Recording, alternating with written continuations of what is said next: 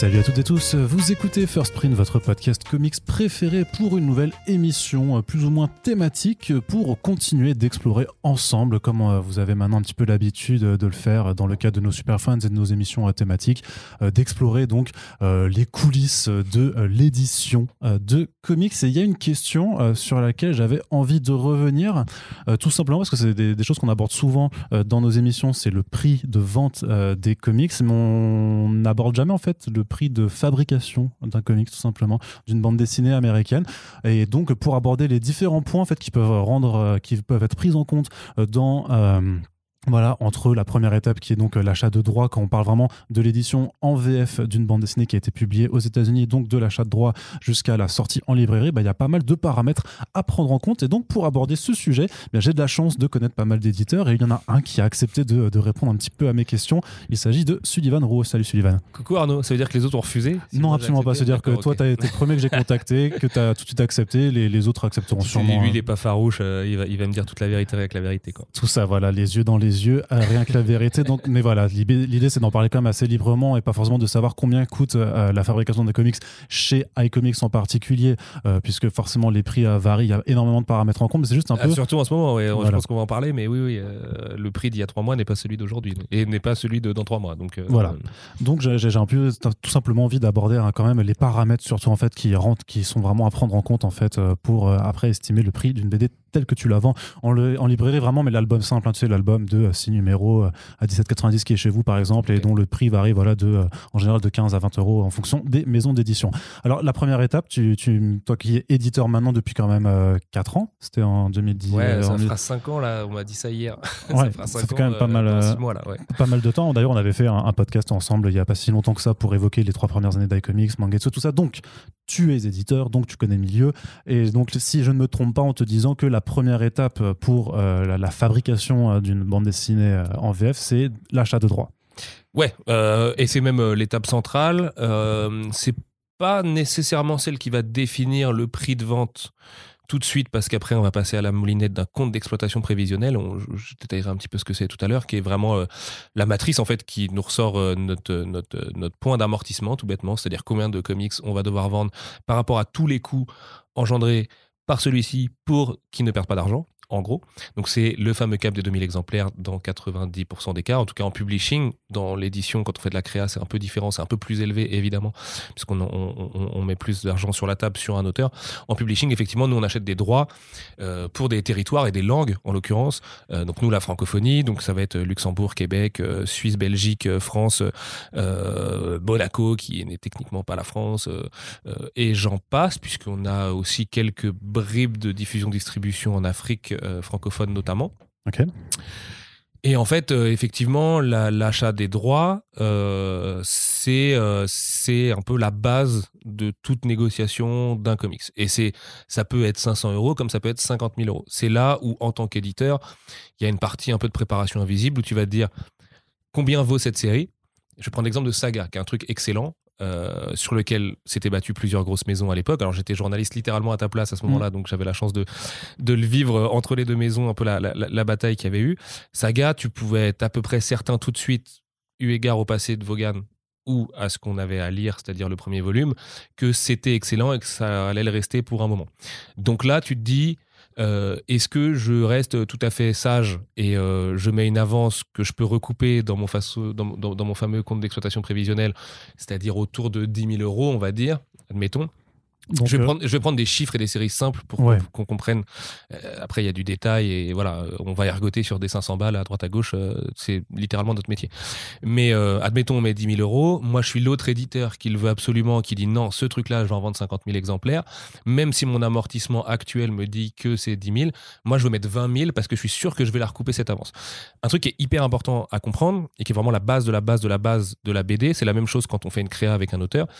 On parle d'avance parce qu'en fait, c'est de l'argent qui est, euh, euh, euh, c'est pas un, don et après on va commencer à payer des royalties, c'est-à-dire que les royautés, donc comment expliquer les, les, royalties simplement, les 8 à 10% de revenus qui vont venir à l'auteur par rapport à ce que nous on vend derrière, vont en fait être d'abord dégrévés des 10 000 euros, admettons, de l'avance au départ. Et une fois que ces 8% dépassent le montant de 10 000, là, on va commencer à payer des royautés.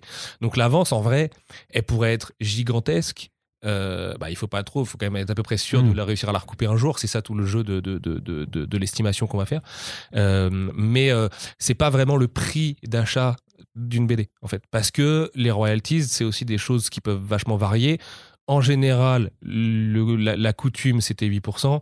Aujourd'hui, il y a de plus en plus de trucs qui disent bon, 8% pour les 5000 premiers exemplaires, euh, 9% jusqu'à 10 000 exemplaires. Mm. Et si éventuellement on en vend plus de 10 000, donc que c'est officiellement un succès pour nous et qu'on est amorti parce qu'on n'a pas non plus mis une avance de, du prix de Neymar ou de Kylian Mbappé, tu vois, euh, là, on sera ravi de vous payer 10% sur toutes les ventes qui vont dépasser 10 000 exemplaires. J'espère que c'est clair dans ma bouche parce que c'est des trucs que moi j'ai mis longtemps à intégrer. Bien sûr, mais je pense, je pense Mais- que tu, tu- j'essaie de le reformuler, mais grosso modo, cette somme-là, en fait, cette avance que tu fais, tout simplement, en fait, c'est, on va, justement, c'est, c'est l'avance parce que ça arrive en avance, en prévisionnel de ce que tu vas euh, réussir à vendre. Et ce que, ce que ça veut dire, c'est qu'en fait, euh, tant que euh, le pourcentage, en fait, qui, qui arrive donc à l'auteur ou à la maison d'édition n'a pas dépassé la somme de cette avance, c'est-à-dire, par exemple, si tu poses 10 000 euros et que pour, en fait, avec 8%, euh, tu dois vendre euh, 1000 albums pour a- a- Arriver avoir 10 ces 10 000 ouais, euros, en fait, ben voilà, il faut que tu vendes 1000 albums avant qu'en fait euh, tu puisses commencer à vraiment à toucher quelque chose qui ne soit pas en fait simplement une sorte de remboursement. C'est exactement ça. Et c'est là où le prix de vente va rentrer en ligne de mire, puisqu'évidemment, c'est pas 8% de 2 euros ou de ça, c'est 8% du prix public hors taxe, hyper important, parce que c'est il y a des taxes. Ouais. Euh, alors même si on est dans le livre, donc on est à 5,5, donc ça va, on n'est pas, on n'est pas à 20% non plus, mais euh, c'est 8% du prix public hors taxe, fois tant d'exemplaires vendus qui effectivement vont venir recouper l'avance, ou pas. Et c'est là où l'avance, en fait, souvent, elle reflète un peu l'ambition que tu as pour une série. Euh, alors ça arrive souvent qu'une avance payée soit trop élevée et qu'elle soit jamais recoupée. Mhm. Ça arrive aussi qu'une avance soit recoupée avant même la sortie du bouquin parce qu'en fait on n'a pas vu venir que ce serait un énorme carton et donc euh, et là en général tu es très content de payer tes royautés si tu veux tu vois. Ouais. De toute façon en général quand tu payes des royalties c'est que c'est très bon signe. C'est tu vois c'est que normalement t- si tu as fait un CEP avant et que tu as fait à peu près ton boulot euh, ça veut dire que le bouquin euh, est amorti. Tu vois. Euh, après, il y, a des- y a des maisons, pour rentrer un peu dans le détail, qui calculent l'amortissement de manière différente. Il y en a qui vont mettre tous les frais fixes de la maison euh, et qui vont le, le- le diviser par le nombre de sorties annuelles. Donc, admettons, tu as tant de centaines de milliers d'euros de frais fixes, de salaires, de charges sociales, euh, de cotisations sociales, pardon, faut dire, euh, à l'année, tout ça. Tu, et tu fais 400 bouquins, bah, tu divises ton total par 400 et ça te donne ça. Et tu rajoutes ça à ton CEP, donc ton amortissement va augmenter. Mais en même temps, c'est la vraie. Ça donne un- un- le, le vrai pouls de la boîte, de la santé de la boîte. Quoi. Et si tu dépasses tes amortissements une fois les frais fixes intégrés, c'est que normalement, tu as correctement fait ton taf et tout ça. Quoi. Voilà, donc gros. euh, frais, frais fixes, c'est tous les employés qui bossent dans la maison d'édition. C'est tout, c'est tout en fait. C'est Mm. c'est tout, tout, toutes les dépenses. Donc ça va être je sais pas les coûts d'une tournée, donc qui vont être dans un budget marketing. euh, Mhm. euh, ça va être euh, les coûts des PLV qui vont être dans un budget commercial et tout. Mais si tu donc veux les, PLV, publicité sur lieu de vente, c'est par exemple les grands affiches, les affiches, les posters, les trucs en carton que vous avez dans les librairies notamment. Exactement. Et il y a des maisons qui calculent sans, il y a des maisons qui calculent avec. Nous, on- en l'occurrence, en ce qui nous concerne, ça dépend des en fait. Mhm. Euh, mais après, je suis dans une maison indépendante, donc on a l'avantage d'être un peu flex aussi par rapport au risque qu'on veut prendre sur telle ou telle série. Mais, euh, mais voilà, en gros, le, en gros, le fonctionnement de l'avance. Ouais. D'accord. Et donc, euh, ce que je comprends bien aussi, c'est que justement, cette, cette avance-là, en fait, elle est dépendante de deux choses. Euh, D'une part, de ce que l'éditeur en face, en fait, euh, veut, exige, on va dire, comme minimal, peut-être pour juste euh, céder ses droits de, de publication à l'étranger. Et aussi, en fait, bah, l'envie de la maison d'édition en France. Euh, parce que Par rapport à ses concurrents. par rapport à ces... ouais, Surtout. c'est- ouais, c'est ça mais, mais par rapport aussi à ses envies par exemple mettons mettons un, un titre indé ou, ou on va dire vraiment indé parce que forcément quand c'est des super héros il y a des, euh, des gros contrats faits avec les, les gros trucs et je veux dire toi tu peux Oui, là, pas ça, c'est des contrats de licence, c'est euh, différent. voilà, Ouais, tu peux pas te battre euh, pour Moi, je peux pas aller taper dans le catalogue Marvel et tout. C'est un contrat de licence qui coûte euh, des sommes à 7 chiffres, euh, qui est payé euh, tous les ans, euh, machin. Ça n'a rien à voir avec euh, l'avance qu'on va faire quand on achète un indé ou un petit bouquin comme ça à droite à gauche. Quoi. Voilà. Ce qui est quand même la majorité de notre travail. Les contrats de licence, c'est vraiment pas. Puis souvent, les contrats de licence sont pas gérés par les éditeurs, ils sont gérés par des des personnes. Tu vois, je prends l'exemple d'Urban. C'est pas l'éditeur d'Urban qui a été négocié d'ici Comics à Burbank avec Warner. C'est quelqu'un du groupe de Média Participation, qui a été à Burbank, qui a fait les grosses négos, et c'est lui-même quelqu'un qui gère des gros gros comptes chez Média, et donc il va parler aux gros gros comptes. Tu sais, c'est souvent les gros poissons par le gros poisson. Quoi. Mmh. Après, nous, éditeurs, effectivement, quand on va aller Mais par exemple, je te- sur... euh, Par exemple, euh, Rick and Morty, qui est une licence, c'est- Ouais. c'est-à-dire que c'est pas toi forcément qui a géré euh, C'est différent parce que chez nous, on n'a pas de gros comptes, parce qu'on est une petite maison indépendante. Euh, Enfin, petite maison. En tout cas, on est une maison indépendante. Euh, donc, nous, on n'a pas ce genre de profil. Et en gros, de gens qui siègent au conseil d'administration et qui font du travail éditorial, c'est à peu près à ça que ça correspond. Donc là, Rick and Morty, c'est différent. Après, Rick and Morty, le fait est que la licence, ils cherchaient à la céder à d'autres et que mes concurrents avaient, avaient dit non, en fait, avant. Donc, euh, je l'ai acheté euh, relativement comme un, comme un titre classique. Euh, et d'ailleurs, pour faire une confidence, euh, au prix d'un titre classique pour le prix de toute la licence, puisque les autres n'en voulaient pas à ce moment. Mm. Ce qui est bon. Après, euh, voilà, hein, il y a tous des choses qu'on voit passer. Il y a des. C'est là où il y a la vraie concurrence entre éditeurs qui vient se mettre en place. C'est-à-dire qu'on n'a pas tous la même ligne édito, ligne édito, donc euh, peut-être que, je sais pas, euh, Delcourt, euh, Rick and Morty n'aurait rien eu à faire là-bas. Je, je- encore une fois, je donne des noms au hasard, hein, parce que je porte pas de oui. jugement de valeur. Euh, et je pense que Rick and Morty n'aurait pas très bien collé à la politique de, de ce que fait Thierry chez Delcourt Comics, en l'occurrence. Et, et pareil pour les indés, où il y a rarement, c'est, en tout cas avec les comics, c'est pas pareil avec le Japon, il y a rarement un minima exigé. En fait, le minima exigé, ça va être la première offre de ton concurrent. Qui, en fait, ouais. si tu veux, dans les faits, pour vraiment comprendre, là je vais trahir un petit peu un secret professionnel, mais euh, quand on fait une offre pour, à un agent pour un bouquin, quel que soit le bouquin, en fait, l'agent, son travail, c'est d'aller contacter tous les autres clients français qui, avec qui il travaille et dire bon, j'ai une offre. Je ne peux pas vous dire qui c'est, mais les trois quarts du temps, on sait très bien qui c'est derrière, tu vois. Que- pas comme si vous étiez non plus euh, 20 000 éditeurs de et comics puis on se connaît France. tous, donc, Voilà, euh, ouais. et on connaît tous euh, les, les intérêts de chacun et tout. Et après, il dit est-ce que tu veux mettre plus? Est-ce que tu veux t'aligner? Si tu veux t'aligner, qu'est-ce que tu as à me proposer de plus? Et c'est là où, par exemple, tu peux proposer un plan marketing ou une tournée ou justement des PLV ou tu vois un focus en tout cas soit sur le market, soit sur le commercial, soit sur les réseaux sociaux. Tu peux jouer sur la, sur la fab aussi? Dire, mais moi, ça, je vais faire un plus Les- grand format. Les, euh, les Japonais euh, accordent beaucoup d'importance à ça. Les Américains n'ont vraiment pas grand chose à cirer. Ah ouais? Ouais, non, non. L'objet livre aux États-Unis, c'est un fantasme. Mais tu sais, euh, C'est curieux parce que tous les auteurs, à chaque fois qu'ils voient nos éditions cartonnées, ils font Waouh, c'est trop ouf et tout. Oui, mais euh, alors après, ça, c'est la question de la place de l'auteur chez les éditeurs américains aussi, et même chez les éditeurs en règle générale, qui, voilà, sans trahir de secret, euh, c'est pas. Ils sont pas toujours les plus, les plus considérés. Bah, moi, ce qui me choque dans ce métier, enfin, en tout cas, ce qui m'a marqué, euh, maintenant, ça fait 5 ans que je le fais, c'est- de voir à quel point, effectivement, bah, c'est aussi parce que chaque maison travaille avec énormément d'auteurs. Donc, tu peux pas accorder à chaque auteur l'importance que tu accordes à ta tête de proue. Je sais pas, j'imagine que Stephen King est bien traité là où il est. En revanche, les petits auteurs qui sont dans la maison d'édition de Stephen King, bah oui, c'est des artisans, en fait. Donc, euh, c'est des mecs à qui on va payer une somme, qu'on va essayer d'être la plus basse possible, parce que malheureusement, c'est souvent l'auteur qui trinque, qui doit rendre son taf à l'heure pour pas empêcher The Big Wheel, comme dirait Massive Attack, de tourner. Et, euh, voilà. Donc, même si les éditeurs viennent dire à, leur- à leurs agents, euh, je veux euh, un tel parce qu'ils vont faire une meilleure fab et tout, l'agent, il a en droit de lui répondre, ouais, enfin, l'autre, il paye plus. Donc, en fait, euh, la question de la fab, on s'en branle. Et euh, ça, c'est très culturel, en fait. Mais les Américains, pour eux, le beau livre, c'est le coffee table book. Et donc, ça n'a rien à voir avec le comics, qui a tout- longtemps, toujours, c'est moins le cas peut-être depuis le direct market, mais euh, était un- une lecture assez cheap en fait. Mmh, Avant, ça sûr. coûtait pas cher les comics. Avant que ça coûte 6 dollars pièce, ça coûtait 20 ça coûtait centimes, ouais. 20 centimes quoi. 3 centimes, 1 dollar, 2 Et, dollars. ouais. euh, exactement. Et, euh, et donc, du coup, c'est vraiment plus culturel. Les Japonais, à l'inverse, eux, accordent beaucoup d'importance à, au plan marketing, la fabrication, ce que tu vas faire. Et même, tu peux gagner une enchère au Japon en ayant une offre vraiment euh, beaucoup moins conséquente que la concurrence. Si ton projet à côté il est plus solide et qu'ils sentent que tu vas mieux le défendre. Parce que ce qui les intéresse eux c'est l'essor de leur série à l'international. Donc c'est là qu'on va parler de soft power et de grands mots et tout ça. Euh, le fait que l'auteur soit content parce qu'au Japon l'auteur est très important. Différence culturelle encore une fois. Euh, et, et aussi te donner des cartouches pour te développer euh, parce qu'ils en ont déjà donné d'autres à d'autres maisons et tout ça. Et c'est pour ça notamment qu'on voit je sais pas des titres shonen jump aller euh, c'est jamais la même maison qu'on a deux d'affilée tu vois. Mm. c'est une forme de distribution.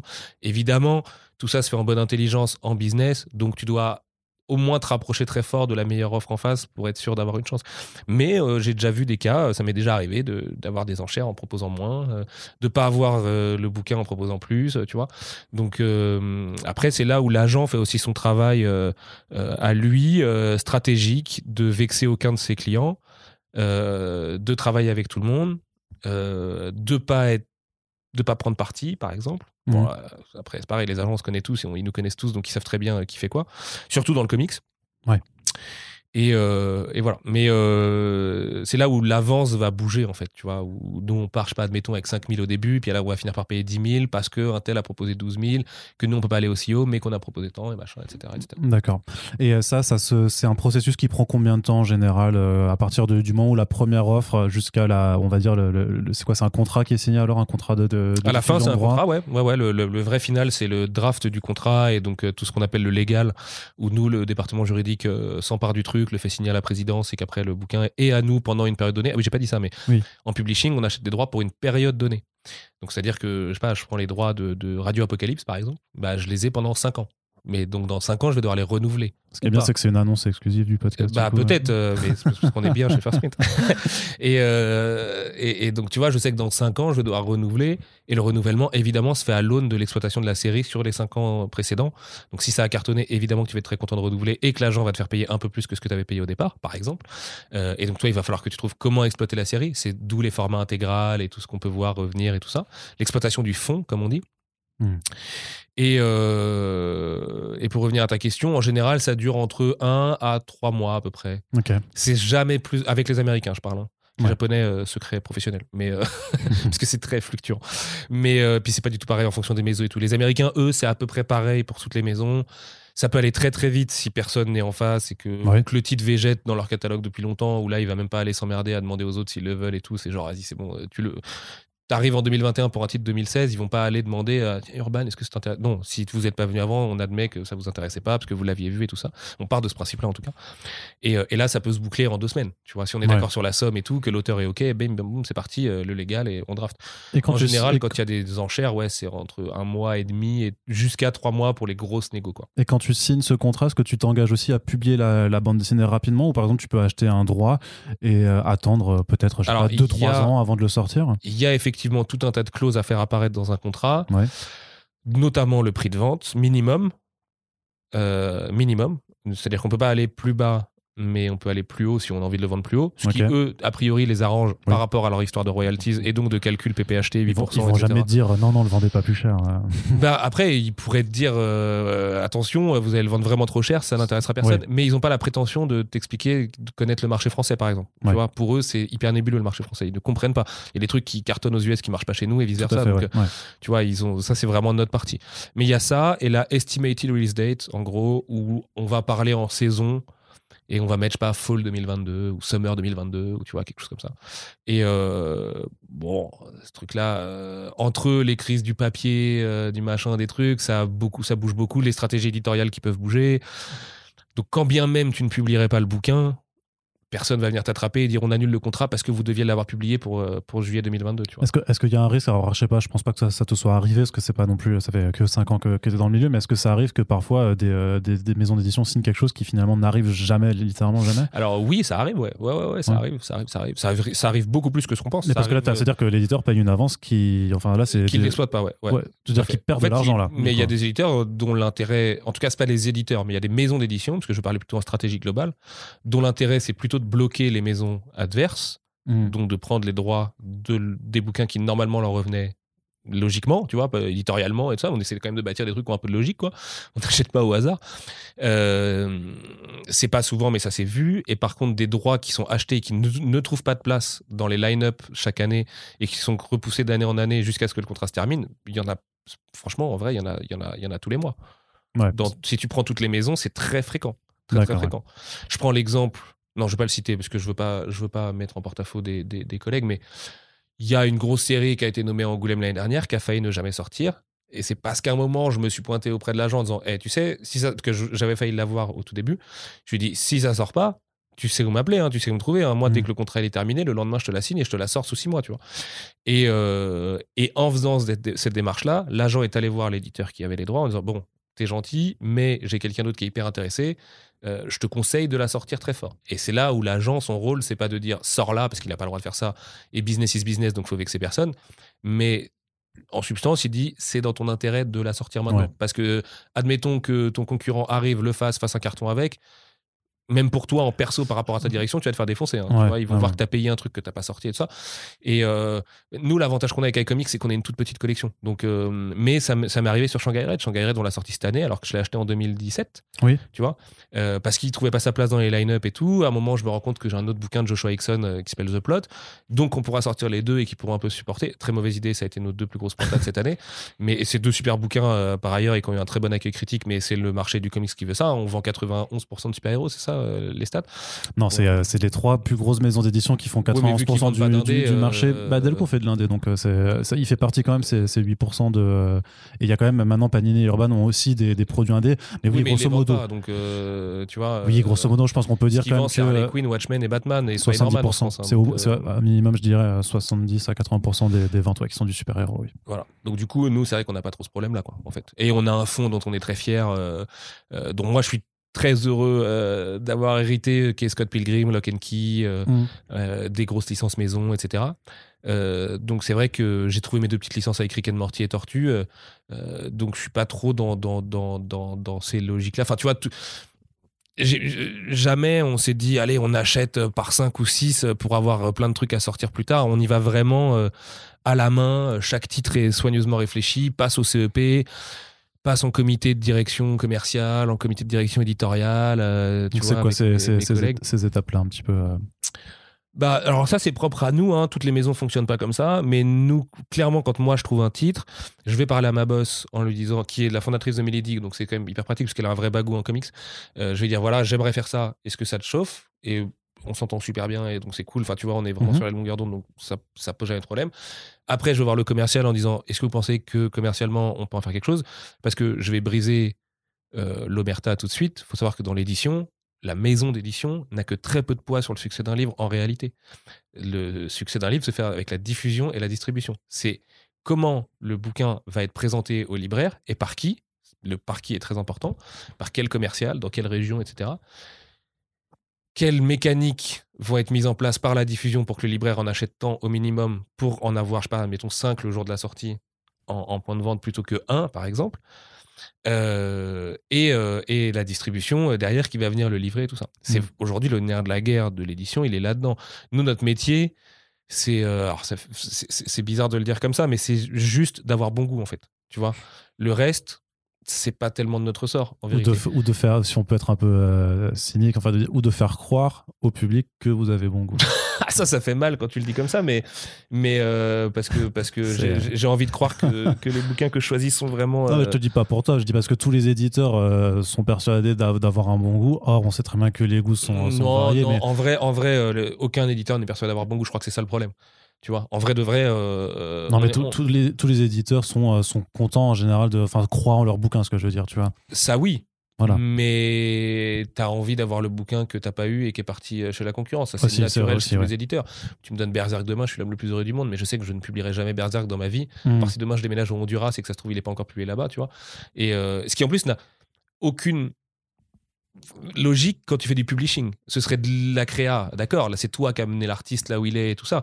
En publishing, en vrai, tu cherches juste des droits dans une langue, machin et tout ça. Bah, Donc, Sur, euh, sur, sur, sur l'indé, il y a quand même des politiques un peu de faire découvrir des auteurs, euh, genre que tu, que tu peux amener, ou même des artistes, par exemple Joshua Axon, tu vois. ça, tu- moi, j'ai envie d'y croire, ouais. ouais. J'ai envie d'y croire. Mais par rapport au poids de la diffusion, de la distribution, Oui. ça, ça, ça ne pèse rien. Mais vraiment, Mm. j'exagère même pas, ça ne pèse rien, tout ça. Là où on a un vrai euh, input, c'est dans la qualité du livre rendu. C'est-à-dire la fabrication, à Ouais. quel point nous, la maison d'édition, on investit dans, la, dans, dans les effets de fabrication, dans la qualité de la fabrication, etc. Où est-ce qu'on le fait imprimer pour qu'il soit solide, pour qu'il craque pas, que la colle soit pas de la merde, tout ça. Donc on évite l'Espagne, par exemple, tu vois, où c'est vraiment toujours très problématique d'imprimer en Espagne. Euh, la qualité de la traduction et du texte en règle générale, du lettrage par exemple. Alors en comics, bon, le lettrage, euh, c'est- une question vague parce que il n'y a pas de vraies règles imposées, mais dans le manga, c'est le cas par exemple, où tu vois, il y a des codes à respecter, des façons de mieux faire que, que, que la moyenne et tout. Mais je lisais ce matin un, un comics du, des deux grands éditeurs euh, français, enfin du numéro 1 d'ailleurs, parce que j'ai appris que Panini était numéro 1 sur le marché. Bon, ça fait. Euh, ouais. Enfin bon, Panini est numéro 1 de toute façon tout court. Mais euh, où j'étais surpris que hum, le, le- le- les, les, enfin les onomatopées, pardon, les, donc, euh, ce qui est une dimension du lettrage, étaient euh, sous-titrés avec une petite astérisque derrière. Alors moi, il y a un truc, ça dit charge. Et c'est sous-titré avec une astérisque qui dit chargé. Alors, un, Cimer, merci, j'avais compris. Et deux, euh, rajoutez un Z, les mecs. Vous avez un graphiste qui bosse dessus, qui fait le lettrage, mettez un Z, tu vois. Et donc, c'est là où on peut se démarquer un peu.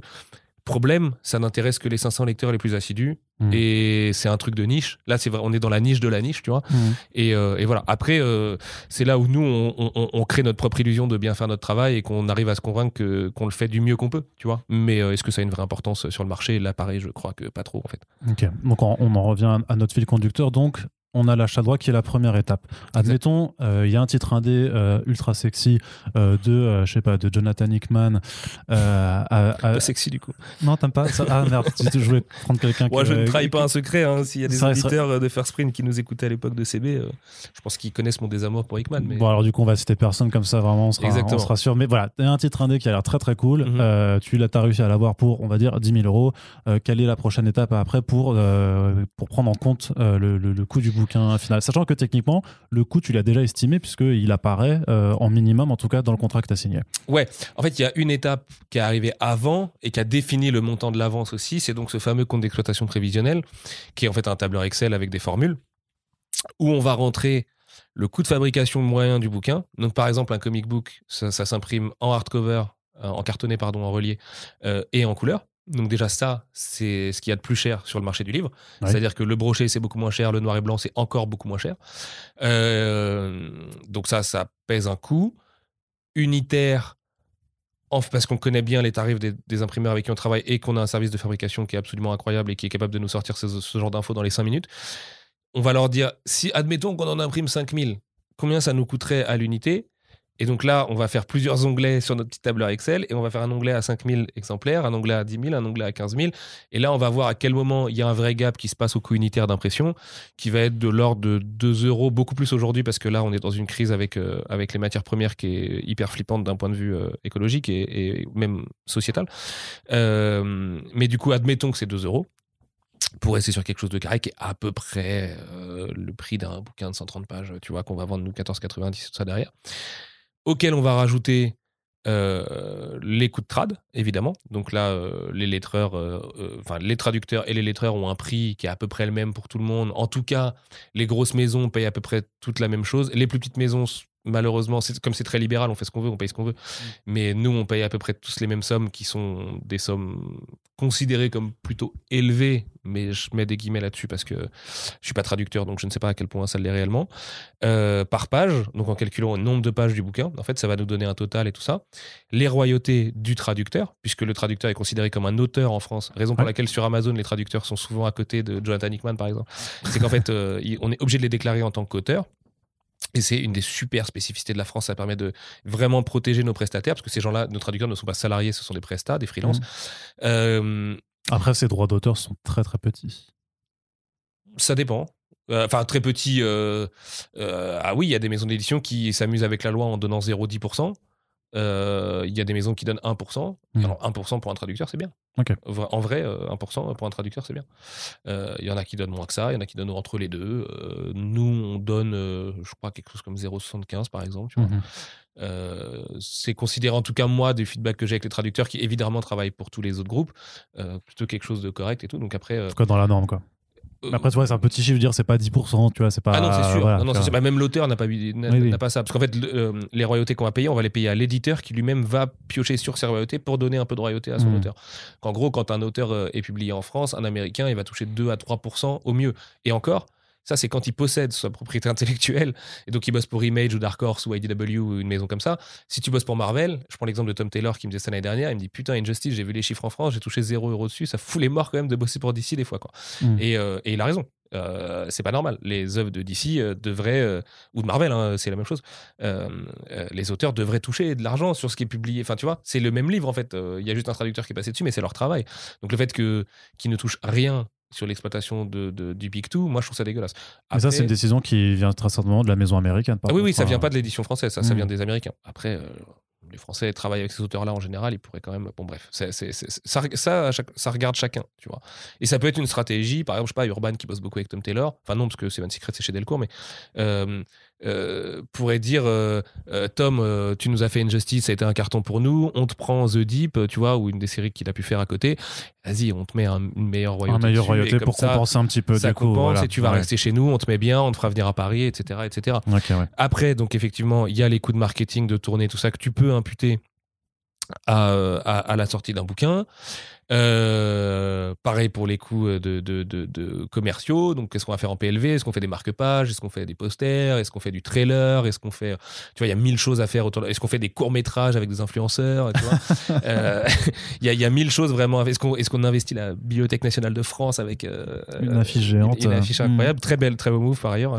Je, ne suis pas du tout salé en disant ça. Je trouve ça assez Ah, extraordinaire. c'est mortel, c'est juste que tu dis que ça coûte un pognon de dingue pour reprendre les bonnes expressions. bon, ouais. après, euh, c'est leur thune. Hein. Après, tu vois, non, mais après, eux, on comprend aussi, parce qu'on parle de Kazé du coup sur Kaiju 8, mais on comprend aussi qu'ils ont fait un tirage tellement Kaiju numéro 8, s'il te plaît. Oh, je sais pas, tout le monde se bat, tout, tout le monde Non, se c'est bat. numéro 8, la version officielle. Ouais, d'accord, bah, Kaiju numéro 8, mais voilà, mais euh, forcément, euh, campagne marketing démentielle, mais parce qu'ils ont, fait- ils ont aussi fait un tirage démentiel Ouais, ouais, ouais, ils ont tiré Qui 500 leur- 000 exemplaires sur les deux premiers tomes. Donc, qui oui, implique du coup de vendre beaucoup. Là, c'est vraiment dans, dans leur compte prévisionnel, ils ont fait bon, on a imprimé tout ça, donc il faut qu'on vende tout ça, et donc il faut que ça touche ce nombre de Alors, gens. Qu'est-ce qu'on fait pour que ça touche le nombre de gens T'as tout à fait raison dans la logique. Par contre, je rajoute une étape au milieu. Mm. On imprime autant, donc on doit en placer.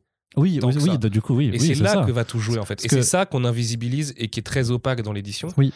C'est qu'on ne parle jamais de la mise en place. Ouais, parce que du coup, euh, alors euh, je vais te laisser continuer, mais la mise en place, donc c'est effectivement com- com- com- comment les libraires vont prendre les bouquins et les mettre dans leur, euh, dans leur librairie, tout simplement, dans les, dans les points de vente. Parce qu'effectivement, si tu imprimes dans même, disons, un comics que tu dis, il va cartonner, je fais un tirage à 50 000 exemplaires, qui est énorme, mais que Alors, en li- comics, on fera jamais ça. Oui, oui, mais voilà, mais que tes libraires, euh, bah, Walking Dead le Walking pour le coup, tu ouais, mais juste Walking Dead. Mais que après, comics, du coup. en, en, en, en, en, en, en, en- en l'occurrence, si t'en imprimes 50 000, mais que tes libraires ils t'en prennent que 500, t'es niqué.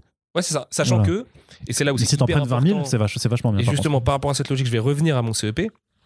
Puisque là, on a, on a donc imputé des coûts de fabrication, de marketing, de traduction. Euh, il peut y avoir d'autres choses. Il peut par exemple faire une couverture variante. Donc, on va, on va noter que l'artiste qui fait la variante, on va lui payer la couve de tant, d'argent et tout ça. Tout ça va se rajouter au montant de l'avance dont on a parlé au début et va évidemment faire bouger notre point mort et donc l'amortissement. Et à un moment, euh, c'est là où on se dit bon, ok, l'avance, on peut pas monter si haut parce qu'en fait, on va devoir la baisser un peu pour pouvoir payer ces autres choses-là à l'intérieur, enfin, ces autres coûts et euh, garder un amortissement autour de 1500, 2000, 2500 exemplaires. En gros, je schématise. Par contre, là où c'est hyper important et ça devient un peu technique et où la mise en place est cruciale, c'est qu'en France, on a la loi langue depuis les années 80 qui donc fixe un prix unique du livre, c'est-à-dire que la Fnac vend le prix au même livre qu'Amazon et tout ça. Alors après, évidemment, avec les histoires de frais de port gratuits et tout, ça change tout. Mais c'est une question politique là et qui quitte un peu notre giron de maison d'édition. Euh, mais en gros, euh, euh, ça nous a donné des politiques où il était plus intéressant de remplir des rayons avec des mid-sellers plutôt que de se baser sur des best-sellers comme c'était le cas avant la loi langue, etc., etc. Et tout. Je vais aller au plus simple. En gros, chaque bouquin, on va lui imputer un taux de retour de 20%. Parce que c'est la moyenne des taux de retour en France sur une BD. Ça, veut dire, que les- un bouquin sur cinq que tu vas imprimer, Il va va être en librairie, il va puis en il va librairie, revenir. il va revenir dans les stocks et il va être détruit parce que ça coûte trop cher de stocker un livre. Donc en plus du taux de retour, on va aussi calculer les frais de stockage. Donc euh, il y a des boîtes qui font ça euh, et souvent c'est des distributeurs et tout. Ils ont des grands hangars où ils stockent des bouquins. Ils nous font payer tous les mois euh, le nombre de mètres carrés de livres euh, qu'on a dans leur hangar avant qu'ils soient envoyés. Et ça aussi, c'est un truc que les gens ne savent pas, mais ça coûte extrêmement cher en fait. Le mètre carré linéaire pour stocker des fucking livres, il est hors de prix. Aujourd'hui, c'est ça qui, qui, qui coûte cher en fait dans un livre. T'as Et- un ordre de grandeur pour... non, mais parce qu'en plus, je peux pas en parler. Parce que euh, déjà, je le dis tout ça. et je le dis parce que c'est toi. Euh, parce que je, je- ça a été mon combat pendant longtemps d'essayer d'un peu expliquer comment ça fonctionne réellement tout ça. Après, voilà. c'est c'est là, on parle de ceux qui font tourner la machine. Donc, euh, voilà. Mm. Euh, en revanche, du coup, il faut bien comprendre que sur les 5000 exemplaires qu'on va imprimer, admettons qu'on en imprime 5000 de ce, de ce comic book là, qui nous coûte donc 2 euros étant à la, traduction et tout ça. Là, on va le présenter au diffuseur qui va nous dire Ok, laissez-nous trois mois. Dans trois mois, on vous, on vous dit combien on en a placé. Donc, on a un retour de prospection qui, en gros, se calcule au pourcentage par rapport à ce qu'on a imprimé, où ils vont nous dire Ok, on a placé 80% du titre. Donc ça veut dire on a placé 80% des 5000. Donc si je suis pas trop nul en maths, 4000. Euh, on en a 4000, ça veut dire qu'on en a 1000 en stock. Ces 1000 en stock vont servir au réassort. C'est-à-dire quand le libraire a vendu ces deux exemplaires qu'il a précommandés, enfin qu'il a commandé au départ, il veut en recommander pour avoir cette, cette BD à vendre dans sa librairie. Donc il va aller sur son petit logiciel de son distributeur et diffuseur et il va dire ok j'en reveux deux. Et là il voit combien il y en a en stock et machin et tout ça. Ce qui lui permet de gérer la future, le futur sold out et tout ça. Et ce qui Mhm. malheureusement permet aussi à certains de spéculer en fait. Euh, ça, donc ça, ça va nous coûter de l'argent, ceux qui vont être en stock. Donc nous, le but, c'est que ce stock soit euh, reparte en librairie le plus vite possible. Donc en fait, qu'on vende les 4000 premiers et que ça reparte en librairie le plus vite possible, sachant que là, on parle d'un maillage territorial. Là, on rentre dans de la démographie et de la géographie. Euh, c'est pas parce que tu as vendu les 5 exemplaires à Marseille, parce que tel libraire est fan de cette série, que les autres libraires vont les avoir vendus euh, sur, ton, sur ta mise en place initiale. Ouais. Donc c'est là où il y a un vrai intérêt de suivi et qu'il y a des petits réassorts qui se font à droite à gauche et tout. Tu vois ton stock qui diminue, donc ça te coûte un peu moins cher. Enfin, en fait, dans cet espace de mètre carré, tu vas mettre d'autres bouquins et tout ça. Jusqu'à épuisement. Et donc là, tu te demandes, est-ce que par rapport à la vitesse à laquelle on a vendu les bouquins de la mise en place, ça vaut le coup de réimprimer? Est-ce qu'on pense que ce qu'on va réimprimer, on va réussir à le vendre? Là, tu dis oui, non. Et c'est pour ça que des titres ne sont jamais réédités, en fait. C'est parce que l'éditeur dit, bah non, en fait, euh, il faut que j'en fasse 5000 minimum, non, 2000, admettons. Il faut que j'en fasse 2000 minimum pour que ce soit rentable de réimprimer, parce qu'il y a une économie d'échelle dans l'impression. Et je ne peux pas en faire 2000 parce que je sais que je vais en vendre que 500. En gros, j'ai la certitude, tu sais, c'est un peu au doigt mouillé, mais quand même, il y a des, on arrive à analyser des chiffres et il y a beaucoup de data dans l'édition. Ouais. Donc on arrive à se dire, bon, attends, on a mis un an à vendre les 4000 premiers. Euh, si on en remet 2000, on n'est pas sûr de les vendre, tu vois, parce que c'était très long de les vendre. Et bien entendu, jamais tu peux faire des tirages euh, trop, euh, trop bas parce que le coût à unitaire devient Ah bah trop, sinon, trop le coût unitaire explose. Et particulièrement aujourd'hui, on a cette crise de matières premières où on est obligé de tirer le plus haut possible pour étirer ses prix de coût unitaire vers le bas. Et en même temps, prenant le risque de dire, oui, mais du coup, ça va nous coûter en stock. Ça va nous coûter en prise de risque de si personne ne veut de ce bouquin, bah, euh, il va y avoir 70% de retour.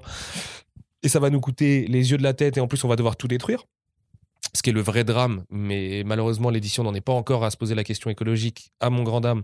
Mais euh, euh, voilà, moi, le- le- le- les retours qui sont détruits parce que ça coûte trop cher de les stocker, ça me tue. En fait, je, je me dis, il faut qu'on trouve une solution. un On l'avait déjà abordé en plus, ouais, je me rappelle. Exactement. Euh, et après, là, on est pessimiste depuis tout à l'heure, mais tu as aussi le phénomène inverse.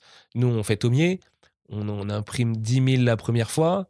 Bon, il s'avère qu'il y a un phénomène de, de, de, de- de merde un peu qui nous est tombé dessus. Amazon en a commandé 5 000 une semaine avant, et donc on s'est retrouvé un peu, euh, tu vois, jamais ça n'arrive. 5 000, Mm. c'est énorme, hein, même pour Amazon. Euh, et donc on s'est retrouvé avec euh, plus de quoi, euh, euh, tu vois, servir tout le monde et tout. Donc là, le, distributeur fait ce qu'on appelle des coupes, et en fait, quelqu'un qui en avait commandé 10 n'en aura que 5, et il en aura Mm. 5 sur la prochaine réimpression, etc., etc. Et ça, du coup, ça fait des libraires qui gueulent, euh, peut-être. Et ça fait des libraires qui gueulent. Donc, comme nous, on n'aime pas ça, et que chez Brajor, on est une boîte indépendante qui tient énormément à son maillage de libraires indépendants, puisque Amazon, et, et- etc., c'est pas vraiment nos clients principaux chez nous, vu qu'on fait du genre et de la niche, bah évidemment, on a réimprimé avant même la sortie pour qu'il n'y ait pas de rupture, etc., etc. Et là, c'est la bonne nouvelle, puisque tu te retrouves à avoir recoupé ton avance très vite, à payer des royautés, mais tu es très content de les, t'es tr- t'es très content de les payer, et, euh, et du coup, à réimprimer. Et là, on en a la cinquième impression. Enfin, tu vois, on comprend pas trop ce qui nous arrive. Et Dieu merci, il y a encore des succès d'édition qui permettent de positiver un peu tout ça. Et qui, en plus, pose des questions structurelles, à savoir, et si on avait imprimé 30 000 au début? Tu vois, oui, mais du coup, on n'aurait pas fait le même lancement. On aurait fait un lancement beaucoup plus en grande pompe et tout ça. Et ça se trouve, ça, du coup, ça aurait pas pris. Donc là, on aurait le stock et machin, et ça nous aurait coûté les yeux de la tête, on aurait pris du retour et le bouquin aurait pas si bien vécu. Parce qu'évidemment, le grand regret, notamment des services de fabrication, quand tu es à la cinquième impression en trois mois, c'est de dire putain de merde, mec, on a payé cinq fois des coûts unitaires hyper élevés parce qu'on n'avait pas Mhm. des énormes tirages. Alors que si on avait fait un très gros tirage, on aurait eu un coût unitaire tout rikiki, on aurait, fait, on aurait eu une marge beaucoup plus grande et, euh, et on aurait pu s'éclater, etc., etc. Bon, en l'occurrence, euh, on n'est pas dans une boîte qui est très euh, contrôle de gestion, comme on appelle ça. euh, dans, dans, dans, l'édition. Donc on regarde pas aussi précisément que ça avec ce genre de logique. Ça, c'est des logiques qui vont s'appliquer à Blake et Mortimer, Astérix, c'est les trucs que tu es sûr de vendre à 200, 300, euh, 1 million d'exemplaires euh, en librairie, les très très gros lancements. Quoi. Euh, et les, tous les bouquins ont des typologies et des comportements commerciaux très différents. Tu vois, euh, euh, je sais pas, je pense que Kana, il, s'arrache un peu les cheveux sur Goldorak, par exemple. Est-ce que Goldorak, c'est trop tard en 2020 Mais en même temps, on a Bajram et Dorisson.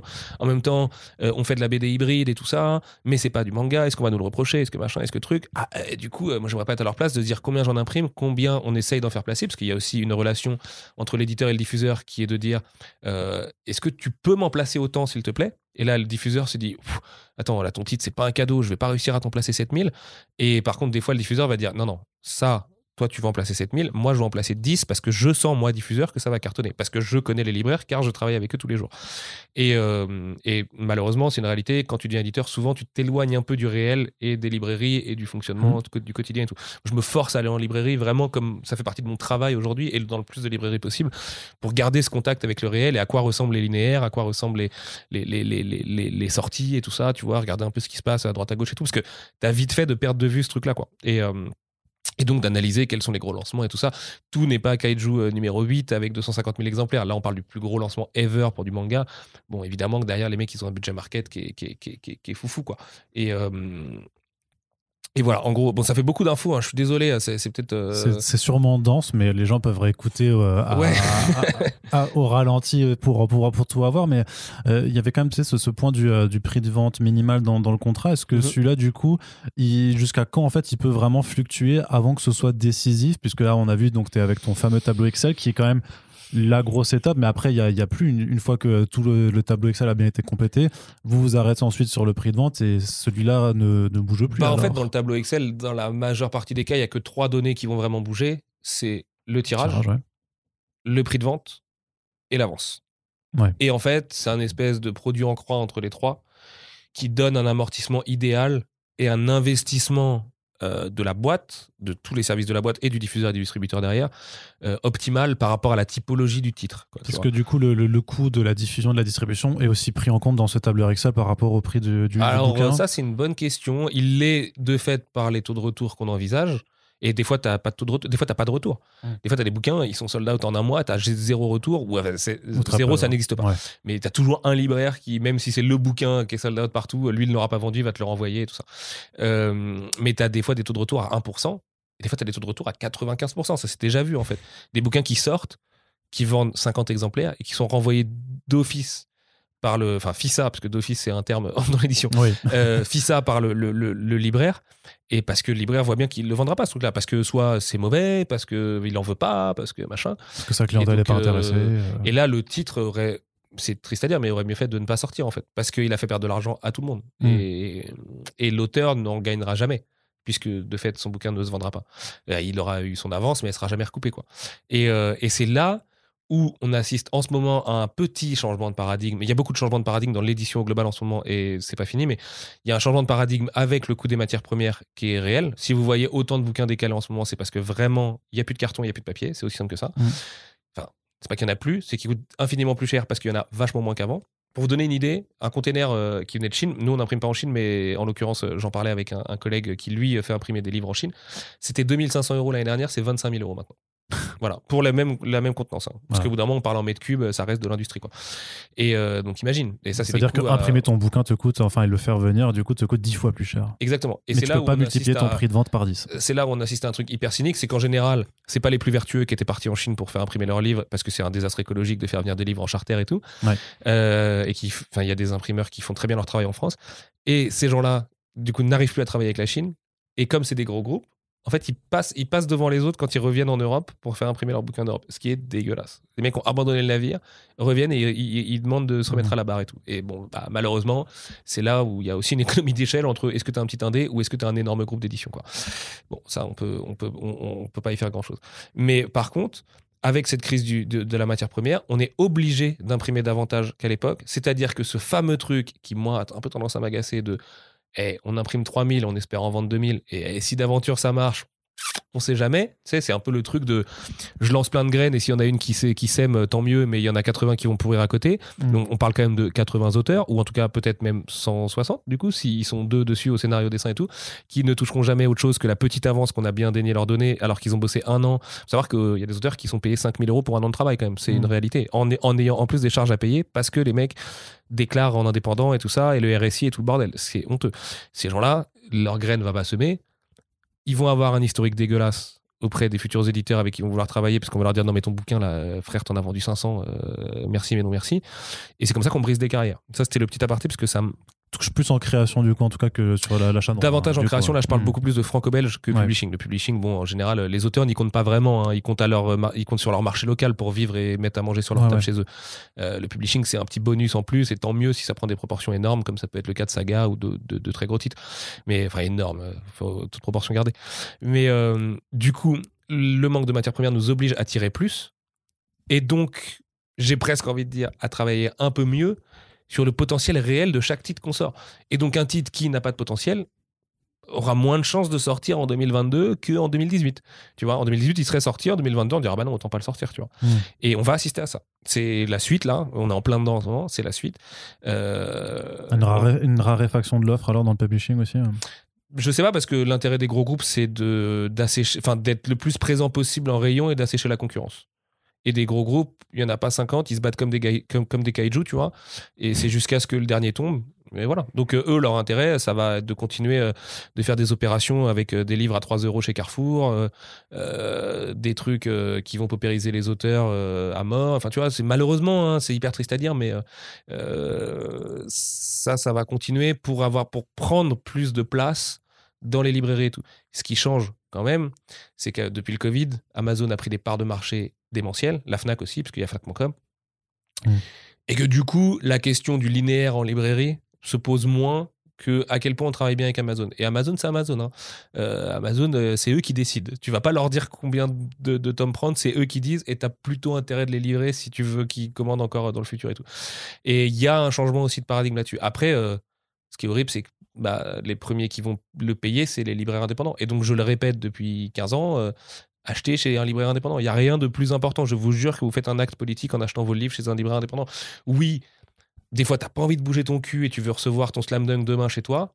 Mais non, euh, non, prends ton vélo, va chez ton libraire et achète-le chez lui. Vraiment, parce que tu vas aider quelqu'un, tu vas aider des méthodes de travail derrière, tu vas faire en sorte que la prochaine fois ton édition sera moins dégueu, et euh, etc., etc. En fait, il y a vraiment un cercle vertueux là-dedans, et qui malheureusement euh, passait à la moulinette des, des, des- grands trucs de e-commerce. Mais en fait, on dit les grands trucs de e-commerce pour pas vexer le big A, mais en fait, il y a qu'Amazon, parce que bon, la Fnac, ils ont surtout les points de vente physiques euh, et, et leurs parts de marché sont cumulées entre .com et- et le physique, donc bon, on sait jamais trop quelle est la répartition égale.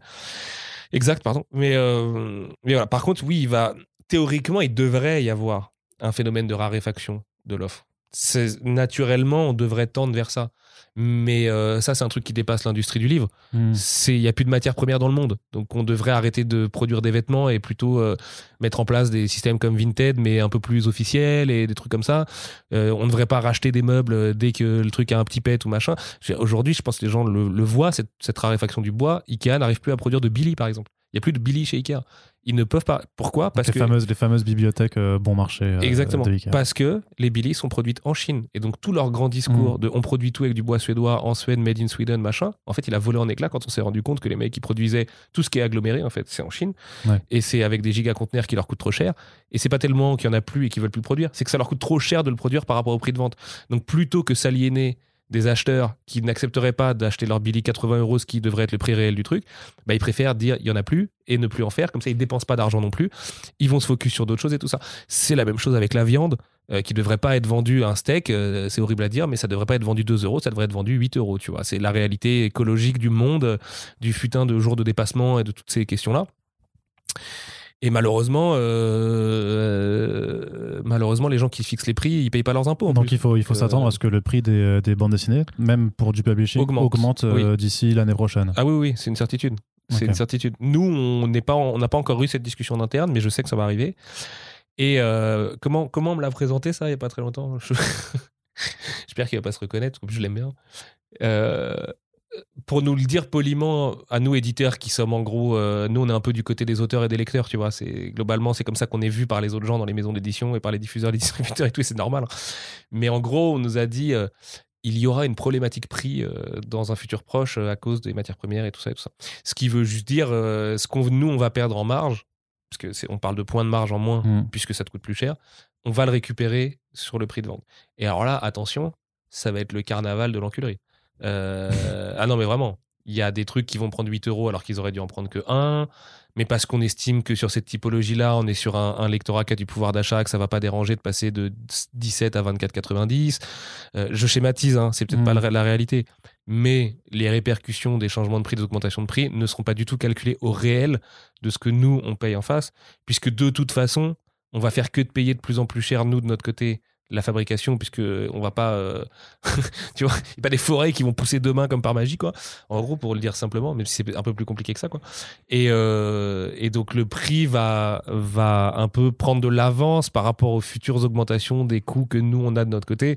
Et alors là, là ça va être la foire. Mais tu penses Mais pas le a- marché se régule entre nous. On va regarder ce que font les autres et on fera comme les autres, en fait, tout bêtement. Tu, parce que tu penses pas qu'il y a une façon aussi, je veux dire que même si techniquement ça, ça coûte plus cher, de, de après de, de baisser en fait bah, le pourcentage qui revient à la, à la structure éditoriale. euh, Bah, faut savoir que par exemple, mettons que là ton ton euh, euh, ton euh, ah pardon, je, je perds mes mots. Ton Bitterroot à 17,90 machin. euh, Il y a je sais pas c'est combien le pourcentage qui revient à la maison d'édition euh, en Bah, général. j- c'est le vrai sujet, du coup.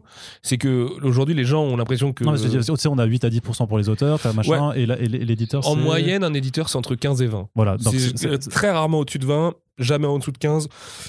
Donc mettons On est que en moyenne à voilà que 16, c'est- 18, quoi, tu vois. voilà, que c'est les, les 15% de ce prix de vente-là. Est-ce que vous passez pas du coup à 13 ou à, ou à 10 Bon, Ça me paraît beaucoup de baisser de 5%. Bah non, parce que sinon, derrière, il y a des licenciements dans la maison, tout simplement. Parce que les maisons d'édition, elles sont quand même à un équilibre euh, qui est un peu en, en céphalogramme plat, hein, tu vois. euh, On essaye de ne pas perdre d'argent à la fin de l'année, en fait. L'édition, euh, il y a des grands groupes où c'est différent, mais euh, quand tu es une maison indépendante comme Brajlon, euh, à la fin de l'année, c'est une victoire si t'as pas perdu d'argent, tu vois.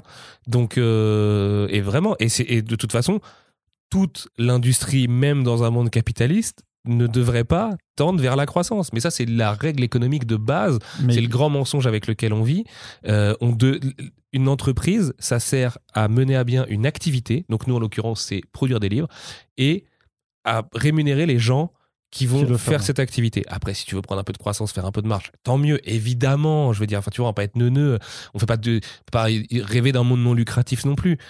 Mais en revanche, si les, admettons, 5 à 6% euh, supplémentaires qu'on va payer pour la fabrication des bouquins euh, sont dégrévés des 16% du net éditeur et qu'on ne tombe qu'à 10%, bah non.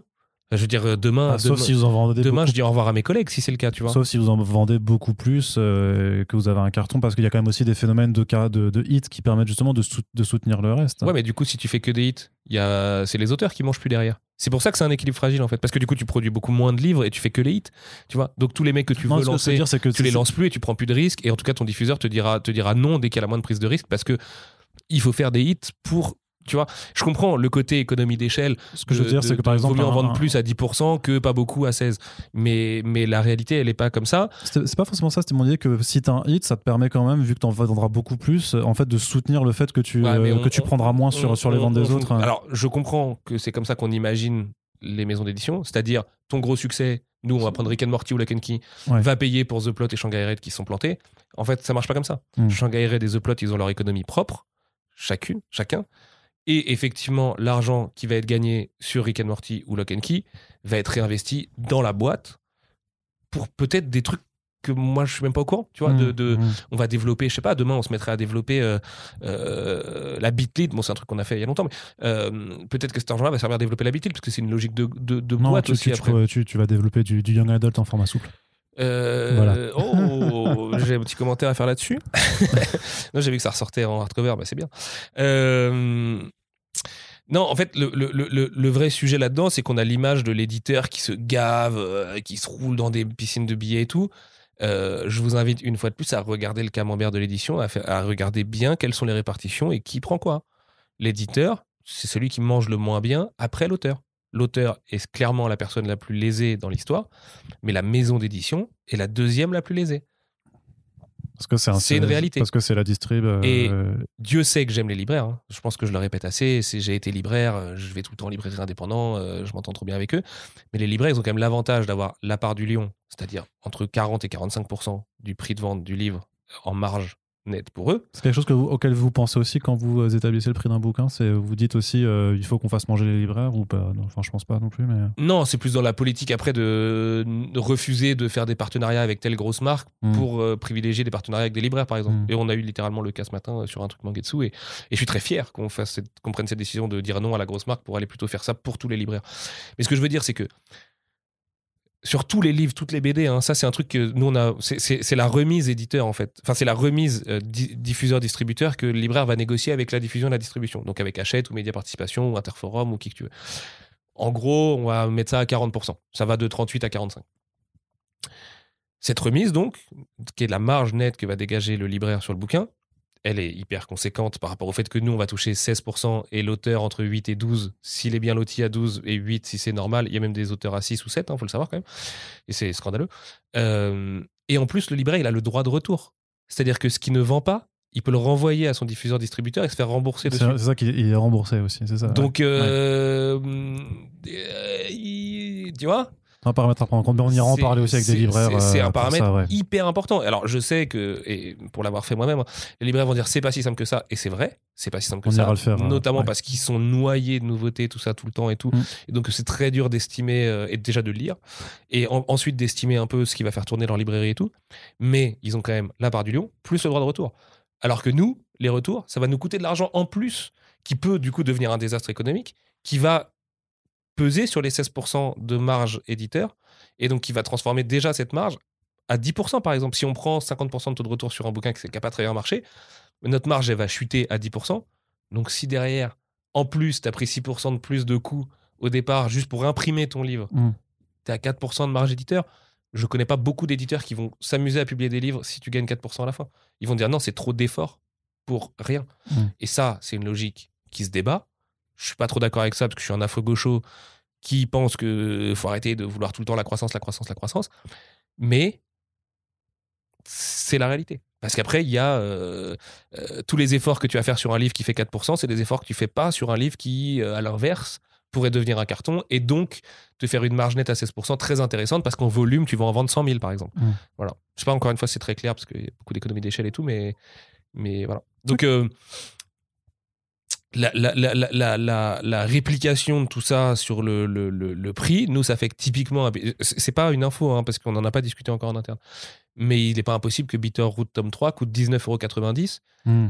parce que nous, le livre qui nous coûtait 2 euros pour reprendre l'image de tout à l'heure, nous en coûte 5 aujourd'hui. Parce que c'est de ça dont on parle. Les augmentations, là, en matière première, le danger réel, sans vouloir faire le mec alarmiste, c'est qu'en 2030, il n'y a plus beaucoup de BD qui sortent, en fait parce qu'il n'y aura plus les matières premières. Donc il y aura que les très riches qui font que des trucs qui sont sûrs de marché, qui auront les moyens d'imprimer des bouquins. Et parce que vraiment, euh, on a eu une presse, on était en séminaire la semaine dernière, il y a certains aspects, notamment la colle de la pâte à papier. Oui. C'est un truc que les gens ne le savent pas, mais il y a une colle, il y a une pâte à papier, quoi, en gros, qui est produite en Amérique du Sud euh, euh, en, règle générale et tout. C'est plus de 450% d'augmentation depuis le Covid. 450%. Alors certes, c'est pas le poste de dépense le plus cher dans la fabrication, mais bon, 450%, au moment, tu vas, tu vas douiller quand même. Hein. même si ça te coûte 10 centimes au départ, euh, ça va finir par te coûter 45 centimes, du coup, tu vois. Et ça, plus ça, plus ça, plus ça, sachant qu'il n'y a rien qui n'a pas augmenté. Tout a augmenté. Tous les postes de dépenses ont augmenté.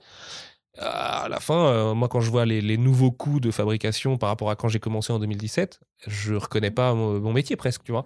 Et donc, je me dis, effectivement, qu'est-ce si ça continue à ce rythme-là, dans 5 ans, est-ce qu'on aura vraiment vocation à continuer à publier Shanghai Red? Ben non, la réponse est non. Hmm. Aucun, aucune direction ne me laissera publier un truc comme ça, alors qu'ils savent très bien qu'il y a plus de risques de perdre de l'argent que de faire 1% de bénéfices, tu vois. Donc, euh, et qui préféreraient du coup qu'on s'attelle à des trucs qui sont un peu plus sûrs de marché. Mais après, sûrs de marché, malheureusement, on en arrive au constat terrible. Et j'aime pas trop incriminer qui que ce soit, mais 80%, euh, pour reprendre tes termes, des ventes, c'est du super-héros, donc la même histoire en boucle depuis des années, avec un vrai déficit de curiosité et tout ça. Euh, et donc on publie des bouquins dans le vent, on publie tous des petits chefs-d'œuvre et euh, tout le monde s'en branle et, euh, et, on est une niche à dire ah, ça c'est génial et tout, mais ça perce pas. Voilà. Et après, qu'est-ce qu'il faut faire pour combattre ça? Bah, Écoute, j'en ai aucune foutue idée. On a essayé par tous les moyens, par le journalisme, par la librairie, par l'édition, et j'ai toujours pas trouvé la solution et personne la trouve. Donc, et tout le monde est dans une espèce d'urgence parce que tout ça, c'est une grosse roue. Tu vois, faut imaginer la grosse machine et la grosse roue qui tourne et qui doit tourner. Si elle s'arrête de tourner, c'est 50 personnes, 50 salariés sur le carreau. Mmh. Donc c'est 50 familles détruites. Et il en va de même avec les artistes. Et mmh, il n'y a pas de modèle alternatif qui peut exister aujourd'hui. Ouais, pas pour l'instant, non. Non, mais même pas tout court en fait. Et de, je, suis on pessimiste. On l'avait un petit peu abordé la, dernière fois ensemble, mais euh, tu disais de toute façon qu'il fallait revoir de toute façon le, tout le système de l'édition. En fait, de toute façon, c'est il faut. y a une façon systémique euh, de fonctionner qu'il est nécessaire de rediscuter avec tous les acteurs. Ça ne se fera pas parce que. Euh, non, mais après c'est un peu l'effet de Dunning Kruger de dire ça parce que je connais pas bien le monde de, de, la diffusion et de la distribution, donc. euh, je peux pas parler à leur place et dire il faut réinventer ça, ça, ça. En revanche, ce que je vois, c'est qu'il y a des aberrations et que, et que aujourd'hui, euh, faire de l'auto-édition, c'est, devenu quasi impossible, à part si tu as envie de faire des colis pendant un mois après avoir bouclé un projet euh, déjà avec tu vois, des larmes, du sang, de la sueur et que, et que du coup c'est pas viable. Et en même temps, j'ai envie moi de. Et, puis en plus, en l'occurrence, euh, je bosse bien avec mes diffuseurs et mes distributeurs. J'ai pas le même diffuseur euh, sur euh, iComics et Mangetsu et je m'entends très bien avec les deux et avec les deux équipes commerciales et c'est vraiment des gens adorables, des vrais passionnés et tout. Donc le problème, il est systémique. Il est pas dans les mmh, gens. Tu vois, il est pas même dans les têtes, dans les Illuminati de l'édition qui se partagent un départ de marché gigantesque. Il est pas là le problème. Le problème, pour moi, mais c'est, c'est, je suis content parce que Stéphane Beaujean, qui est quelqu'un que j'estime euh, quand même beaucoup, on se connaît pas très bien dans la vie, mais euh, qui est donc le ancien, ancien euh, directeur, artistique, d'Angoulême, libraire chez Apumba Poum, qui est aujourd'hui à la tête de Dupuis, fait le même constat. La loi Lang a créé un monstre. Et j'osais pas le dire pendant longtemps, mais je le pense aujourd'hui. La loi Lang a créé un monstre. C'est à cause de la loi Lang qu'on a arrêté de vouloir faire des giga succès qui étaient des histoires et des auteurs sur lesquels on comptait et qu'on a commencé à vouloir vendre 2000 exemplaires de tout ce qui passait sous la main parce qu'on savait qu'en en sortant 80, il y en a deux qui iraient beaucoup plus haut et que tant pis pour les 78 autres. Et ça, moi, je ne peux pas me résoudre à ça. Mais vraiment, hein, je, sous la torture, je ne peux pas me résoudre à sacrifier 78 bouquins et donc 78 auteurs pour en faire, pour en rendre riche deux, en fait, ou quatre s'ils sont deux dessus. Et ça, je peux pas l'accepter. Et malheureusement, c'est l'enfant de la loi langue et du système des retours et du fait que la prise de risque, elle est quand même. Elle est, elle est réduite à 2000 exemplaires là où elle était à 10 000 avant, par exemple, tu vois. Alors oui, ça a permis à des petits éditeurs de faire des trucs plus niches et à des lézards noirs, par exemple, de se développer. J'en sais rien, je dis lézards noirs, mais pour que les gens aient une image un petit peu de, de ceux dont je parle. Euh, prendre Delirium pour l'exemple du comics. Ou Delirium, voilà, par exemple. Mais je suis même pas sûr parce qu'en l'occurrence, euh, Laurent de Delirium, que je connais mieux que Steph de, du, Lézard Noir, euh, il fait tout avec ses sous et euh, il demande pas un euro au CNC. Au, CN, euh, au CNL, pardon. Tête dans le ciné. Euh, mais c'est la même chose, hein, c'est de la subvention en gros qui t'aide à, faire ton livre s'il a les bonnes raisons d'exister, à leurs yeux, encore pareil. Et, euh, et donc en fait, c'est tout le paradoxe du truc, c'est que plus t'es indépendant, plus t'es indépendant en fait. Tu sais, c'est un peu la maladie de l'indépendance. Et non, mais, ne m'aidez surtout pas, je vais me débrouiller tout seul. Et, et voilà. Après, euh, tout ça, ça, nous donne un constat incompressible, hein, j'en suis bien conscient. Euh, j'ai pas de solution à proposer. Euh, je ne peux que appeler à la curiosité des gens, sortez des sentiers. Euh, acheter votre kaiju numéro 8, c'est super. Moi, je suis allé l'acheter. J'ai acheté mon Goldorak tout à l'heure, donc je suis comme tout le monde. J'achète mes trucs mainstream quand ça sort et tout ça. Je participe à la première semaine GFK, donc euh, qui est, sûrement le plus gros révélateur de cette grosse machine qui tourne là. Mm, mm. Euh, mais à côté, je me force à acheter des trucs de petites maisons, même si ça me plaît moins au départ et tout. Après, c'est sûr, moi, je passe énormément de mon pouvoir d'achat dans la bande dessinée. C'est pas le cas de tout le monde. Il y a des gens qui lisent ça comme quelque chose de très récréatif, qui, sont sûrement pas les gens qui nous écoutent euh, là tout de suite. Et les gens qui nous écoutent là tout de suite, ils savent ce qu'on est en train de dire. Encore une fois, parce que c'est des gens qui sont déjà informés. Mais inviter les gens à sortir des sentiers, aller présenter d'autres choses, offrir autre chose que Rick and Morty Thomas euh, ou Lock and Key par exemple, et offrir plutôt un Shanghai Red, j'en sais rien, ou tu vois, pour prendre notre exemple à nous, machin. Parce que j'ai envie de penser qu'à un moment, on est tous cet enfant qui tombe sur une BD un peu chelou et qui devient amoureux du genre euh, grâce à celle-là et qui comprend que le genre est vachement plus vaste que ce qu'il avait entrevu au départ. Tu sais que le nombre de gens aujourd'hui à qui t'explique que le comic ce n'est pas des super-héros est encore très très élevé vraiment dans la vie civile du quotidien, quand tu dis je suis éditeur de comics, ah ouais, Spider-Man, ça. Non, non, les comics, c'est la bande dessinée américaine. Il y, a un article de, je crois que c'est Livre Hebdo qui est encore paru, non, une, non, non, une étude dans Les Échos euh, qui opposait juste, dans, qui faisait un truc sur le marché de la BD qui disait, ah, euh, c'était plus euh, aussi clair que l'époque où les, les, bandes dessinées s'opposaient aux personnages de manga et aux super-héros de comics américains. Tu fais, mhm. déjà, si tu parles juste, si tu opposes en fait la, la BD aux super-héros de comics américains plutôt que juste les comics américains, tu, tu vois, tu mais parce que c'est 80% du marché. Donc en fait, on n'existe pas en face. Vraiment, on n'existe pas. On est, euh, on est un truc récréatif un peu, tu vois, à, à, l'échelle des gens qui font tourner le monde de l'édition. Ils sont là, bah c'est mignon, c'est mignon leur petit comics indé. Ils ont, ils ont l'impression que c'est génial et tout, tu vois. je fais le mec cynique volontairement, mais alors que Brubaker, il met, enfin, tu vois, il met la pile à 90%, enfin, ou Criminal met la pile à 90% de ce que Marvel peut sortir. Et, euh, et euh, après, il y a des trucs très bien chez Marvel et DC. Hein. Euh, tu vois, j'ai lu les deux trucs de Daniel, Wonder Woman Deaders et Beta Rebuild. J'ai tripé de ouf sur les deux. Je me dis, putain, génial. Ça fait chier que les auteurs perdent leur temps à bosser pour des mecs qui n'ont vraiment aucune considération pour eux. Mais je comprends le kiff de gamin quand t'es auteur de dire putain, je vais, je vais présider le destin de ce personnage que, que, j'ai regardé. Demain, Marvel me dit euh, allez, viens, tu peux écrire Daredevil. Je vais avoir du mal à dire non, tu vois. Mmh. Donc, euh, bon, c'est, donc, donc je peux pas incriminer qui que ce soit là-dessus. C'est juste que, euh, mais c'est comme, mais, et puis tout ce dont on parle là, encore une fois, c'est l'industrie culturelle en règle générale. Il se passe la même chose avec le ciné. Tu sais, combien de fois j'ai entendu cette année le cinéma français, il n'y a que de la merde. Eh, mais réveillez-vous les frérots. Hein. Le cinéma français, on devient un âge d'or du cinéma français en ce moment, en fait. Réellement. Réellement, dans tous les genres, même dans ceux qui vous plaisent pas. Mmh. Tu vois? Donc arrêtez de dire ça arrêtez de regarder juste à la 3 de Kev Adams en fait tu vois. Et en plus d'aller au ciné pour la blague avec euh, avec Tantine. Non en fait euh, arrêtez de donner votre argent à ces trucs qui vous prennent pour des portefeuilles. Parce que les projets mainstream vous prennent pour des portefeuilles. C'est la réalité. Et c'est d'ailleurs comme ça qu'ils sont développés. Et c'est comme ça qu'ils sont devenus extrêmement euh, majoritaires et, et en part de marché et tout ça par rapport à, à tout ce qu'il y a à côté. Donc c'est horrible en fait parce que toute la mmh. logique la plus mercantile elle fonctionne en fait, ça, ça se transforme. Plus tu vas faire un truc bas du front, hashtag Battle Royale, plus tu vas avoir 100 millions de personnes qui vont regarder ta série en, en, 10 jours. Tant mieux, c'est une série coréenne, les gens regardent des trucs avec des sous-titres et les Américains en premier. Mais tu vois ce que je veux dire? Alors que euh, Maniac de Kari Fukunaga, tout le monde s'en bat les couilles parce que ça n'a pas été poussé par le market et tout. Mais c'est à nous de le pousser, c'est à nous de récupérer ça en fait. Les artistes attendent ça. Tu vois, aujourd'hui, les artistes sont quand même un peu blasés de se dire euh, je ne suis pas du tout tributaire du succès de ce que je suis en train de réaliser là avec toute mon âme. Mm. En fait, c'est la personne qui va le diffuser ou le distribuer qui est tributaire de ça. C'est hyper violent, moi, je trouve quand même. Alors, euh, quand je dis les artistes, les artistes aspirant euh, à devenir, à en faire leur métier en tout cas. Évidemment qu'un artiste qui est déjà installé, euh, il ne se pose pas la question, il sait que son succès il est au bout du tunnel. Oui, ou qu'un mec comme Robert Schwanke s'en bat les couilles que Snake Eyes fonctionne, quoi, tu vois. Par exemple, exactement. Et parce que, et, mais, mais, après, je peux comprendre aussi les gens qui sont des yes men du coup. Et ouais, bien sûr. Ça, c'est bah, des, hein, des choix de vie. Mmh. Le problème, c'est que le public dit un peu trop yes, justement. Mmh. Donc, Alors, pour le coup, pour Snake Eyes, il l'a pas dit, mais. je sais, ouais, juste retour des choses, hein, techniquement. Mais non, mais le nombre de, de, de croûtes euh, qui tapent, tu vois, c'est l'exemple Transformers 4 et qui est bien pratique parce que tout le monde convient que c'est une merde. Mais, qui tapé le milliard quand même, ouais. Mais voilà, qui tape son milliard et c'est pas que la Chine qui justifie ça et tout ça. Mmh.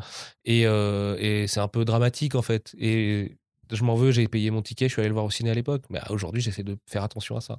Mais pour arriver à cet état de fait où tu dis je vais faire attention à ma consommation culturelle et à comment je la fais, à qui je donne mes thunes et tout ça, il faut déjà être informé au préalable et tout, et après avoir la force de l'appliquer. Tu vois, parce qu'on a tous nos faiblesses. Je vais aller voir, euh, je sais pas, qu'est-ce qui sort en mainstream au ciné cette année. Je suis allé voir Dune par exemple. Bon, Dune c'est ultra respectable, c'est pas Spider-Man, mais enfin, je suis fan de Spider-Man, j'ai Spider-Man tatoué sur la jambe. Est-ce que, tu vas voir Spider-Man à la fin de l'année du coup?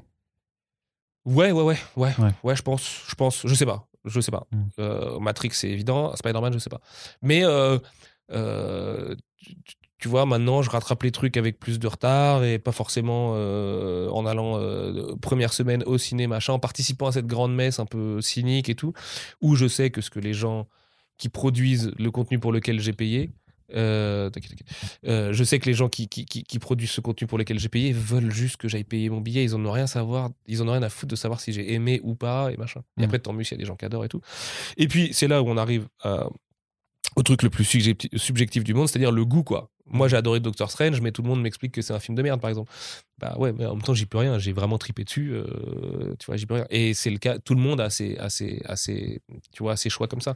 C'est juste de prendre conscience qu'il y a un monde à côté du mainstream que ce monde lutte pour exister et que pourtant ils sont un peu plus méritoires que les autres, tu vois, du mainstream. Voilà, en gros. Très bien. Bah, de toute façon, une invitation. Voilà. Hein. De toute façon, euh, si vous nous écoutez sur First Print, vous savez qu'on essaye avec nos petites, euh, j'allais dire nos petites mains, mais nos petites bouches et nos petits micros, euh, de mettre en avant, voilà, toute cette partie. ouais, ouais, ouais non, mais c'est hyper précieux que vous fassiez ça tout. Et puis, je ne veux pas du tout passer pour le donneur de leçons. C'est ce que je pense, c'est ma conviction profonde. Je, je vais pas engueuler quelqu'un qui va voir Spider-Man Day One, tu vois. Mmh. Enfin, il n'y a pas de problème. voilà, c'est juste que il faut être conscient que d'autres choses existent à côté et que le partage a une vraie puissance. C'est-à-dire que demain vous partagez une bonne BD que vous avez lue à quelqu'un qui ne lit pas de BD, et bah vous savez pas à quel point vous allez lui ouvrir ses chakras quoi. Donc euh, et reprenons le contrôle nous les consommateurs. Déjà le terme est horrible. Euh, les lecteurs, les, spectateurs et tout, reprenons le contrôle un peu sur euh, sur ce qu'on veut voir et tout ça et envoyons envoyons un meilleur message aux financiers en fait qui savent que qu'on sera là quoi qu'il arrive, tu vois. Euh, bah, moi, Matrix, c'est ma licence préférée. Je vais être Day One euh, devant le ciné. dans 20 minutes, c'est Matrix 4, oh là, là, machin. Je me dis, en fait, c'est un peu pathétique, tu vois, parce que qu'est-ce que. Bon, Matrix a un peu changé ma vie, mais. Euh, il faut pas non plus transposer trop de- d'espoir. tu vois, c'est- le clivage Marvel d'ici, au cinéma particulièrement, parce qu'en comics, tout le monde s'en branle. Euh, Et pourtant, oui, et pourtant. Euh, mais, mais tu vois, n'accordons pas, ne projetons pas trop notre psyché à chacun dans ces trucs. Euh, restons conscients qu'il y a des artistes derrière. Intéressons-nous aux artistes plutôt qu'aux personnages. Enfin, tu vois, euh, je dirais pas que euh, Dan Slott, euh, c'est quand même pas la même chose que Straczynski quand il décrit Spider-Man. Donc, euh, in- intéressez-vous à Straczynski si vous avez trouvé que Straczynski c'est meilleur, ou à Dan Slott si vous avez trouvé que Dan Slott est meilleur. Mais tu vois, vraiment de, de, de, de passer la couche de, de la marque, du trademark, là, avec le marque, petit ouais. copyright et tout, et d'aller derrière pour voir qui sont les gens qui la font vivre. Parce que souvent, c'est des gens comme vous et moi, qui ont des vies ultra banales, qui gagnent pas très bien leur vie en faisant ça, et qui ne vivent que de l'amour qu'on peut leur donner, et qui malheureusement souffrent aussi du fait que la marque euh, les dépasse complètement, et- etc., etc., quoi. Donc, euh, voilà. Puis il faut donner du love, en fait, aussi, euh, tout simplement, quoi. Aux artistes, euh, aux, à First Print, aux gens qui essayent de faire des différences, tu vois, de se dire on est ensemble et tout ça, quoi. Oh, c'est un affreux discours de gaucho Voilà, de c'est merde. ça, complètement. Mais, mais, au moins, mais au moins une ouverture un peu plus juste optimiste ou encourageante que effectivement le, le constat sur la- l'avenir de, de- du prix de la BD. euh. Bah, ce qui est sûr, Voilà, c'est que le vois. prix de la BD va augmenter. Moi, j'attends que les concurrents dégainent avant pour voir ce qu'ils ont, ce qu'ils ont derrière la tête. Euh, parce que nous, on n'est pas tellement pressés, en l'occurrence, surtout sur De iComics. toute façon, les, les- Et- même tous les, les médias spécialisés, enfin Livre Hebdo, tout ça disait que ça se répercuterait sûrement plus fin 2022, voire 2023 que Ouais, directement l'année prochaine. euh, Non, ça va être ça va être, ouais, déjà l'année ouais, ouais. Bon. J'ai eu la chance de, de dîner avec des huiles la semaine dernière et non, non, c'est c'est- Bon, bah. c'est dans les tuyaux en ce moment pour tous les groupes, particulièrement les groupes en l'occurrence. Donc euh, les maisons d'édition qui sont groupées ou des des grands groupes où tu as à la fois du franco-belge, du comics, du manga et tout ça.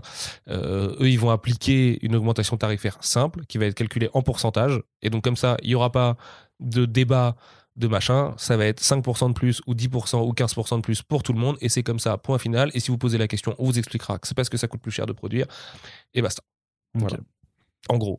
Très bien. Bah écoute, merci beaucoup Sullivan d'être revenu euh, sur, sur nos antennes euh, Merci pour, à euh, toi pour Arnaud parler pour euh, l'invitation. de cette thématique, hein, une thématique voilà qu'on n'a pas fini d'explorer puisque voilà, bah, on continuera d'aller discuter de tout ça avec des éditeurs, des libraires aussi. Je vais essayer d'aller, si tu peux me regarder avec des gens de la diffusion et des choses comme ça, je pense que ça peut être très Avec bien plaisir, aussi ouais, d'aller discuter euh, dans le fond euh, de, euh, du secteur de l'édition. Euh, si cette émission vous a plu, en tout cas on l'espère, bah, justement partagez-la aussi pour voilà pour faire euh, pour ouvrir aussi peut-être cette discussion simplement qu'on que ce soit un sujet qui soit plus facilement abordé et comme ça bah, qui permette aussi juste de comprendre derrière les BD que vous achetez, voilà quelles sont les différentes étapes qui ont eu lieu et qui justifient aussi euh, le, le- le- le prix que vous avez euh, dépensé chez votre libraire indépendant bien sûr et pas Et chez vraiment Amazon. merci de t'intéresser à ça parce que c'est hyper important que ce savoir-là aille un peu plus chez les lecteurs en fait, Euh, que tout le monde s'empare de ces données-là, Euh, parce qu'on pourra réfléchir tous ensemble à l'avenir de la BD et pas juste euh, dans des dans des dîners d'huile ou euh, nous dans notre métier où on a la tête dans le guidon toute la journée quoi.